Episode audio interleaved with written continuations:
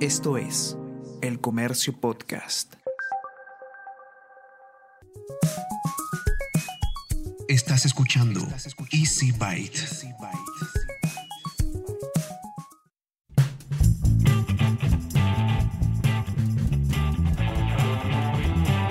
Bienvenidos a un nuevo episodio de Easy Byte, el podcast de tecnología del diario El Comercio. Mi nombre es Bruno Ortiz. En esta oportunidad vamos a hacer un paréntesis, debido a que ya se acerca el 14 de febrero y hay quienes celebrarán el día de San Valentín, en este episodio conversaremos sobre un problema del que nadie está hablando y que es de vibrante actualidad. Em, bueno, ok, es un tema bastante interesante, eso es verdad, y que en realidad deberías tener en cuenta, sobre todo en estos tiempos del amor en pandemia. ¿Los juguetes sexuales pueden ser objeto de los cibercriminales? Si quieres saber más sobre esto y además conocer una serie de recomendaciones al respecto, te invito a seguir escuchando el episodio 31 de Easy Byte. Y esta semana tenemos un episodio bastante especial como les habíamos adelantado porque vamos a tocar un tema que está relacionado con una fecha que eh, muchos probablemente van a celebrar de una manera distinta como lo ha sido en, los últimos meses, es el día de San Valentín. Felizmente que el año pasado se pudo celebrar de manera regular, por decirlo de alguna manera, de alguna forma, pero en este año nos ha tocado nuevamente en, medio de una pandemia y eh, además, eh, por lo menos aquí en el Perú, eh, saliendo de una nueva cuarentena.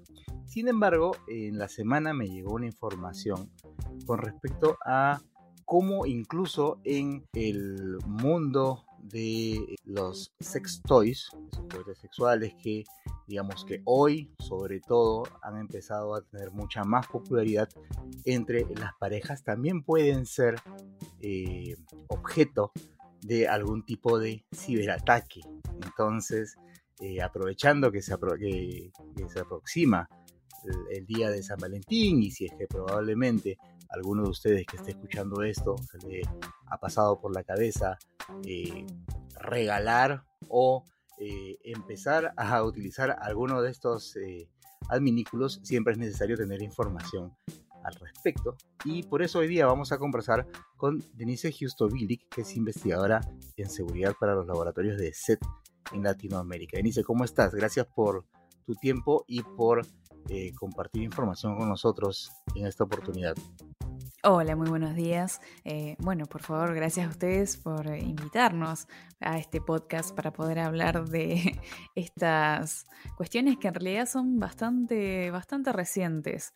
Eh, bueno, ya vamos a estar seguro tocando algunos temas respecto a estadísticas y de ventas que se están dando en el último tiempo, pero ciertamente están impactando a los usuarios. Claro, porque sobre todo es, un hecho que como el, e, esta, esta situación de, pandemia que ha hecho que en muchos países, y no solamente en la región, sino en gran parte del mundo, muchos eh, nos hayamos visto obligados a quedarnos en casa, hemos empezado a comprar en línea un montón de cosas y de pronto también pues este, e, el, tema de los, juguetes sexuales entraron en la oferta disponible y muchas personas también como parte de su eh, redescubrimiento ante el encierro, han empezado pues a, comprarlos, a utilizarlos, a regalarlos, etcétera, etcétera, a normalizar el uso, cosa que como tú bien dices no es, no es tan reciente, a normalizar el uso de estos, eh, de estos aparatitos, pero al ser aparatos tecnológicos también cabe la posibilidad de que puedan ser tomados por gente inescrupulosa. De repente estoy siendo demasiado exagerado, no sé, Denise, tú corrígeme si, si, si me he ido mucho hasta la otra esquina. No, totalmente. Como bien habías dicho, a partir del año pasado eh, se incrementó de manera increíble lo que es la venta en juguetes sexuales eh, de todo tipo, no necesariamente inteligentes, eh, rondando un porcentaje de incremento en ventas que va desde el 100% hasta el 200% en algunas empresas y compañías. O sea que estamos hablando de un incremento bastante notable. Y dentro de todos estos dispositivos que se están adquiriendo, hay muchos modelos que son capaces hoy en día de conectarse a la Internet, de manipularse a través de aplicaciones que se instalan dentro del teléfono y luego se conectan con el dispositivo a través de Bluetooth. Y por supuesto, como todo dispositivo tipo IoT, que tiene capacidades de eh, sensor, de captar datos, de almacenarlos, de procesarlos, en muchos casos de guardarlos en la nube, eh, donde se almacenan todas las configuraciones del usuario, por supuesto, en servidores que dependerá, bueno, según la empresa, dónde están alojados y bajo qué políticas de privacidad se rigen esos datos que están allí almacenados. Em, pero por supuesto es susceptible de tener vulnerabilidades y estas vulnerabilidades pueden ser explotadas eh, por algún atacante. De hecho, esto no es algo que solamente estamos teorizando, como solía ocurrir hace algunos años, donde era un campo de investigación más bien para eh, investigadores en seguridad de información como yo, que trabajo de esto, sino que hoy en día estamos viendo literalmente ataques, como se conoció hace poco, un código tipo ransomware, que son los que suelen secuestrar la información o bien impedir el uso de un dispositivo eh, y luego pedir un rescate monetario, dinero literal, eh, para poder restablecer ese funcionamiento. Bueno, hace poco, el año pasado, se conoció que había un cinturón de castidad masculino que estaba bueno, era vulnerable a una determinada explotación que se podía realizar sobre el mismo para bloquearlo y que el usuario no pudiese tener control sobre este. Discúlpame, pero por, recuerdo el caso, pero de repente para las personas que estén escuchando esto y, no estén muy, muy sobre el tema. Digamos que la gracia de este cinturón era la posibilidad de abrirlo y cerrarlo cuando se desee a través de una aplicación. Exacto. Y lo que, y, lo que esta, esta, esta vulneración Así era que no, este, no aceptara las órdenes del usuario. Entonces alguien se podía quedar con el cinturón puesto por Atrapado. Sí. Eh, hablaban de, bueno, había diferentes formas de desbloquearlos, pero no eran tan intuitivas, entonces, eh, bueno, se mencionaba la posibilidad de utilizar una sierra, ¿no? Pero bueno, situaciones que uno quizás no se espera eh, al momento de comprar uno de estos dispositivos. Bueno, últimamente los atacantes crearon un malware para este dispositivo y empezaron a propagarlo afectando a usuarios y pidiéndoles un rescate para poder liberarlos, ¿no? Eh, así que es algo que está ocurriendo. Ya, ya, no era necesariamente un secuestro de datos, sino un secuestro de partes humanas. Claro, sí, literalmente. Tengo, tengo, una, tengo una duda eh, al respecto y tú que estás metida en el tema de la investigación, en este tipo de, ataques y qué sé yo, a mí me parece bastante potente el mensaje que se le tiene que llevar al usuario, que todavía sigue pensando que porque un aparatito, o sea, el, el aparatito, el que sea, no esté directamente conectado a Internet, pero que sí esté conectado vía Bluetooth al celular, lo hace menos pasible de, una, de un ataque. Es decir, como, la, como el el aparato directamente no se conecta a, Internet, sino que el único emparejamiento que tienes con un móvil, eso lo tienes fuera de cualquier tipo de, amenaza. ¿Eso es así? No, no necesariamente. La verdad es que Bluetooth hoy en día, en las últimas versiones, Bluetooth Low Energy puntualmente, que es el protocolo que se suele utilizar para vincular este tipo de dispositivos con un dispositivo central, que es usualmente el teléfono, pero también puede ser la laptop o una tableta, es un protocolo que provee algunos mecanismos de autenticación para asegurar las conexiones, para asegurarse que quienes están conectando al dispositivo en realidad son los usuarios legítimos y autorizados. Sin embargo, muchos fabricantes de dispositivos IoT en general que utilizan este, este protocolo tienden a saltarse esos mecanismos de autenticación y utilizar un emparejamiento para estos dispositivos que es el más básico y el que no provee ningún tipo de protección. Por tanto, no necesariamente el hecho de que eh, estemos exentos de enviar nuestros datos a servidores en la nube quiere decir que nuestro dispositivo es netamente seguro. Sí podría indicar que alguien podría tomar acceso a nuestro dispositivo simplemente conectándose a él vía Bluetooth si es que el fabricante no ha generado los mecanismos de autenticación necesarios para, bueno, justamente asegurarnos de que la única que persona que se pueda conectar seamos nosotros a través de nuestro propio teléfono. y, ese es, un problema complicado porque normalmente uno se preocupa solamente por saber si es que el aparato que estoy comprando tiene funcionalidad Bluetooth pero no, no me preocupo en saber si es que el fabricante le está poniendo esa, esa otra capa, por decirlo de alguna manera, ¿no? Sí, es uno de los problemas que tiene todo lo que hace al IoT. Hoy en día tenemos muchos sensores que estamos incorporando a nuestro día a día. Estamos hablando de juguetes sexuales, pero lo cierto es que esta investigación que hicimos desde el laboratorio de SET eh, sobre estos dispositivos partió en base de una investigación previa donde analizábamos enchufes inteligentes, cámaras inteligentes, eh, bueno, los asistentes de hogares, diferentes tipos de dispositivos de domótica que venimos incorporando dentro de nuestro día a día para hacerlo más confortable. Y dentro de este mundo existen muchísimos fabricantes, algunos que se interesan por la seguridad y otros que no tanto. Y es muy difícil para los usuarios poder chequear esto antes de adquirir los dispositivos. Por eso nosotros siempre decimos que cuando se trata de IoT, por desgracia, hoy en día no tenemos una solución universal que pueda simplemente testear cualquier dispositivo y decirle al usuario final si es seguro o no, eh, si puede adquirirlo o no, si puede ser víctima de un malware ah, teniéndolo o no. Así que básicamente mm, las medidas de protección recaen sobre los usuarios, esto de ser usuarios inteligentes, chequear si ese fabricante es conocido por fallas de seguridad que haya tenido previamente, si ese modelo que estamos por comprar Sabemos que tiene parches de seguridad que son liberados de manera frecuente, si va a tener actualizaciones en el tiempo o no.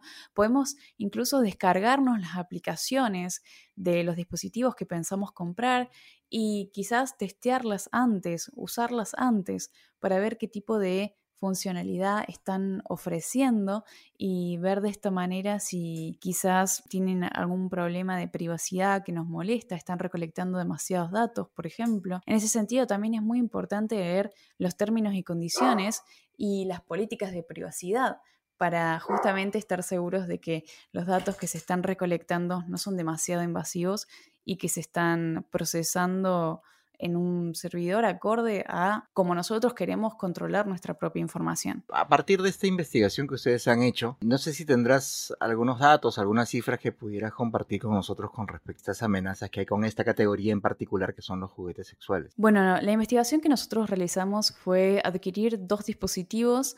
Eh, uno es un wearable de una compañía que se llama WeVibe, también conocida como WowTech. Y lo interesante de que es un wearable es que justamente fue diseñado para utilizarse a lo largo del día, ¿no? Los usuarios lo ponen y simplemente lo pueden ir llevando a hoteles, restaurantes o incluso llevarlo puesto en su día a día mientras van realizando otro tipo de tareas. Por lo tanto, uno pensaría que es un dispositivo que está diseñado específicamente para ser utilizado en entornos inseguros a través de probablemente eh, Wi-Fi inseguras o entornos donde puede haber alguien que esté intentando conectarse legítimamente a nuestro dispositivo o a nuestro teléfono. Eh, y nos encontramos con que había muchos datos que se estaban compartiendo de la persona sin realmente eh, que la persona supiera estaba compartiendo esos datos, como la ubicación, se estaban enviando al usuario remoto con el cual se estaba teniendo esa conversación. También encontramos que estos dispositivos eran vulnerables de que cualquiera pudiese conectarse a los mismos, no tenían ningún tipo de autenticación, con lo cual, como decíamos a un principio, eh, cualquiera que estuviese cerca del dispositivo podría conectarse y empezar a enviar comandos sobre el dispositivo.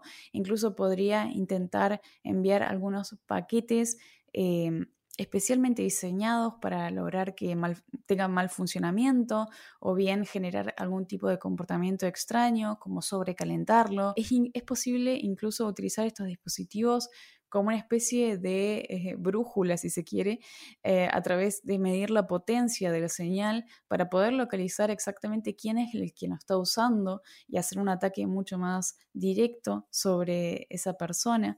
Eh, también adquirimos otro dispositivo de la marca Lovens, dispositivo que se conoce como Max y es de hecho generado, dispositivo masculino, digamos, tradicionalmente. También se los conoce como flashlights, por ejemplo. Y mm, lo interesante de este dispositivo es que es capaz de sincronizarse con otros dispositivos de la misma marca para replicar los movimientos. ¿Y por qué es esto interesante? Porque desde un punto de vista de, hacking, si alguien lograse tener acceso a uno de esos dispositivos, entonces podría estar controlando dos al mismo tiempo. Eh, es notable también decir que estos dispositivos se pueden controlar de manera remota. Y con esta última plataforma logramos incluso encontrar tokens aleatorios eh, que le permitirían a un atacante poder controlar el dispositivo de personas o usuarios aleatorios en el mundo eh, sin ningún tipo de autorización sobre esos dispositivos, además de las conexiones inseguras que habíamos visto anteriormente con el otro modelo Jive a través de protocolos de Bluetooth. Y estas son solo algunas de las vulnerabilidades que encontramos. Lo cierto es que había muchas otras que nos hacían mucho ruido desde el punto de vista sobre todo de, de privacidad. ¿no? El hecho de que al instalar y usar estas aplicaciones Muchas veces los usuarios están cediendo más datos de lo que creen, tanto a las compañías como también a otros usuarios con los cuales están interactuando. Y últimamente se está dando esta nueva forma de juego, si se quiere, a través de estas redes, en las cuales se utilizan estos dispositivos para chatear con completos extraños, lo cual por supuesto es sumamente peligroso, ya que estamos cediendo fotos, videos e información con personas a las que no conocemos. Y estas fueron solo algunas de las vulnerabilidades. En realidad es, un montón lo que está expuesto, es un montón a lo que estamos expuestos los usuarios este, si no tomamos las medidas adecuadas de seguridad. Y justamente lo que te quiero preguntar ahora es eso, ¿cuáles son las recomendaciones que, que ustedes como expertos en el SET le pueden dar a los usuarios principalmente de este tipo de dispositivos, pero luego en general a los usuarios con respecto a el manejo de aparatos que inevitablemente hoy de alguna u otra manera están conectados a la red. Bueno, hay algunas precauciones que podemos tener en mente a la hora de adquirir estos dispositivos. Como mencioné anteriormente, una de ellas es hacer una investigación sobre los fabricantes que tenemos disponibles, sobre los modelos que tenemos disponibles, antes que nada, para saber que no han tenido fallas eh, graves de seguridad en el pasado y si las han tenido, saber cómo ha actuado la compañía en esos escenarios, si ha emitido los parches de seguridad, si es posible que estos se instalen de manera automática o por el contrario debiese el mismo usuario generar algún tipo de actualización de firmware, si se tienen las capacidades como usuario hogareño para realizar este tipo de tareas o por el contrario eh, preferimos utilizar otro tipo de vendors que nos dé asistencia en ese sentido. Es muy importante leer las políticas de privacidad, muy importante, especialmente cuando estamos enviando y trabajando con datos tan sensibles como pueden ser fotos en situaciones íntimas. Eh, así que tómense el tiempo de leer para saber dónde se están almacenando esos datos, por cuánto tiempo, si se están cifrando, si no, em, y saber qué control básicamente tenemos sobre esa información en caso de querer borrarla, querer recuperarla o dejar de compartirla en algún momento dado. Eh, también, como habíamos dicho, podemos descargar las aplicaciones, instalarlas en nuestros teléfonos, ver la funcionalidad que ofrecen, eh, en muchos casos es posible llegar a apreciar esta funcionalidad a pesar de no tener el dispositivo, como podemos ver, no sé si tenemos alguna funcionalidad de chats incorporados, bueno, cuál es la extensión de ese chat, si puedo enviar fotos, si no, si me permite borrarlas, si tengo algún tipo de control sobre ese contenido una vez que lo he enviado o si por el contrario pierdo todo el control eh, al compartirlo, si puedo reenviar fotos de terceros, probablemente los otros pueden reenviar fotos mías, con lo cual eso es algo también a tener en cuenta, a tener mucho cuidado.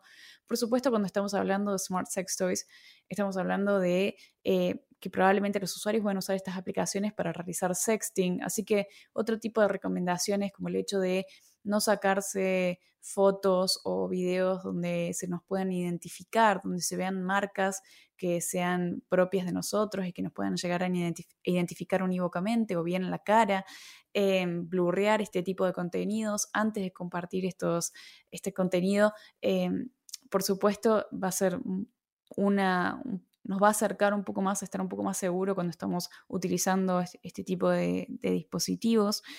Hoy en día, cuando hablamos de dispositivos IoT, también es muy importante que eh, tengamos mucho cuidado con proteger nuestra red Wi-Fi en general. Es una de las mejores barreras que tenemos para proteger estos equipos, ya que como dijimos, no hay una solución de seguridad universal para todos los equipos IoT que podemos incorporar dentro de nuestra casa.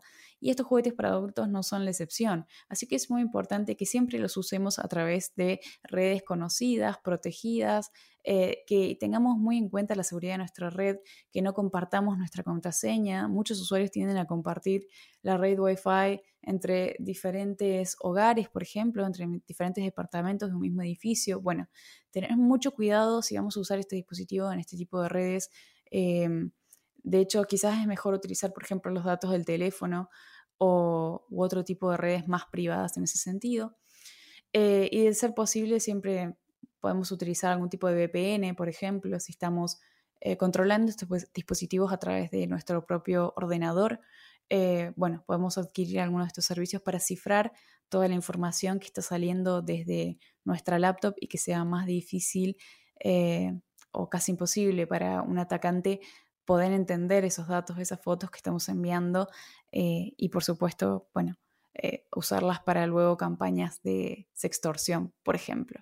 Otra de las recomendaciones que se pueden llegar a hacer es, por ejemplo, si vamos a adquirir un dispositivo eh, que es del tipo wearable, en realidad no se recomienda que los estemos utilizando de manera remota eh, o a través de situaciones como pueden ser un hotel o una, bueno, un lugar donde hay muchas personas que no conocemos, si vamos a generar tokens de conexión remota, bueno, entonces no los compartamos en línea. Y bueno, básicamente tener unos cuidados en los que hacen a, básicamente, mm, bueno, no podría llamar sentido común, pero a veces mm, parecen ser no tan común, sobre todo con cuestiones tecnológicas. Pareciera que todo esto es una cuestión que requiere que todos estemos muy paranoicos o algo por el estilo, pero en realidad no es eso, sino que tenemos que tener todas las precauciones necesarias justamente para proteger lo que hoy es lo más valioso que son nuestros datos, que es nuestra privacidad. Sí, totalmente. Como ocurre con la tecnología en general, eh, existen muchos vectores de ataques y muchos tipos de amenazas que pueden llegar a comprometer nuestra información, pero no debemos caer en eso de tener miedo a la tecnología, sino que hoy en día también están las eh, herramientas y las buenas prácticas disponibles para que todos hagamos uso de ellas y podamos utilizar de esas tecnologías y esas plataformas, pero desde un punto de vista eh, de la seguridad, ¿no? protegiendo nuestra información y teniendo control sobre nuestra información, que es una de las cosas más importantes en este mundo digitalizado en el cual vivimos. Así que, em, nada, recomendación para los usuarios es que empiecen a pensar ser usuarios tecnológicos eh, informados.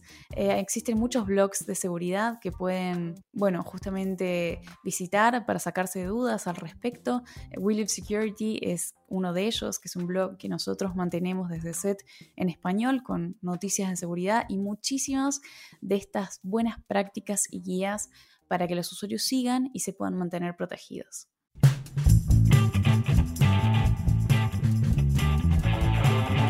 Y antes de despedirme, te invito una vez más a escuchar Mentes Peruanas, un podcast que aparece todas las semanas para que conozcas un poco más a la persona que está detrás del investigador o científico peruano que está destacando por su trabajo. Y además te invito a suscribirte a Vida y Futuro, el newsletter del Diario del Comercio, que aparece todos los domingos en donde recibirás de manera gratuita una selección de las mejores notas sobre ciencia y tecnología que hemos publicado durante la semana. Te suscribes en elcomercio.pe slash newsletters. Y hasta aquí hemos llegado con el episodio 31 de Easy Byte, el podcast de tecnología del diario El Comercio. Gracias una vez más por haber llegado hasta acá. Mi nombre es Bruno Ortiz y recuerda que tenemos una cita la próxima semana, así que pasa la voz. Esto fue El Comercio Podcast.